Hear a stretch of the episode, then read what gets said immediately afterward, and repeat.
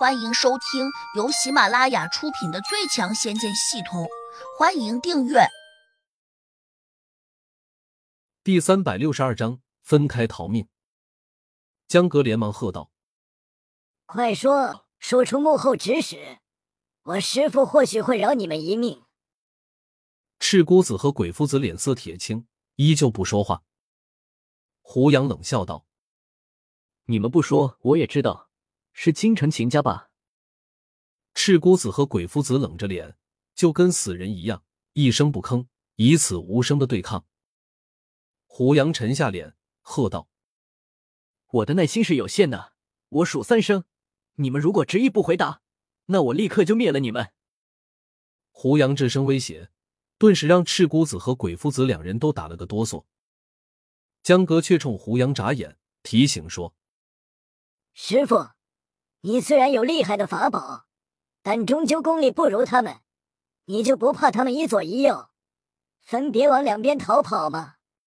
到的那时，你又怎么可能灭得了他们？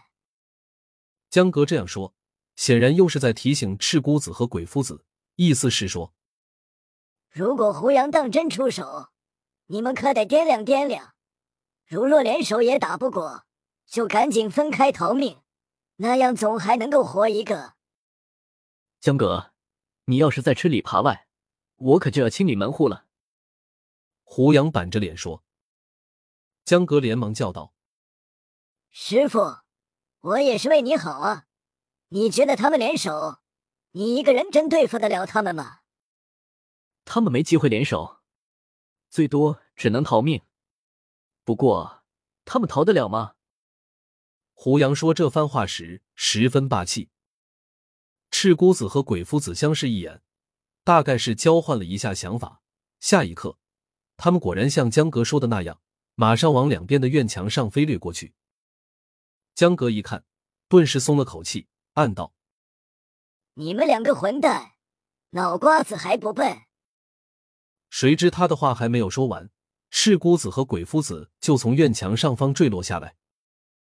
江格看得有些发呆，转头下意识的看向了胡杨，才发现他已经出手了，好像是对着鬼夫子发出了什么暗器。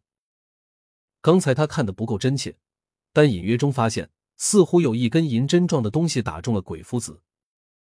即便如此，为何赤姑子也掉了下来？江格大感困惑，完全不能理解。就在这时，他突然又听见赤姑子惨叫了一声。江格心里一惊，慌忙看了过去。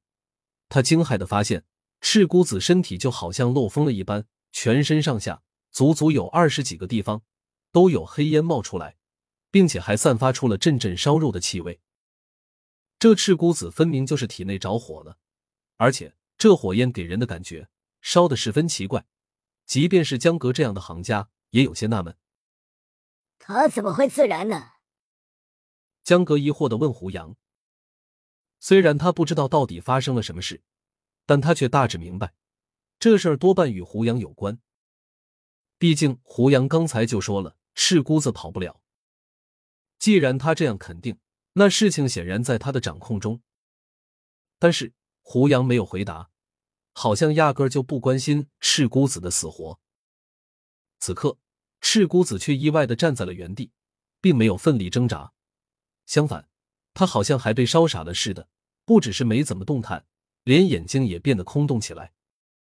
从另一方院墙上跌落下来的鬼夫子，一眼看见赤姑子的情况，慌忙就给胡杨跪下了。胡少侠，不，胡真人，求求你，放过我师兄，我这里给你磕头了。胡杨冷冷的看着他，没有表态。江格心里顿时清楚过来，急忙也跟着求情。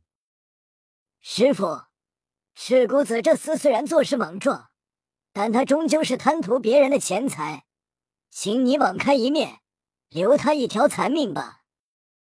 胡杨摇了摇头，说：“已经迟了。”什么意思？江格和鬼夫子都有些吃惊，齐声问。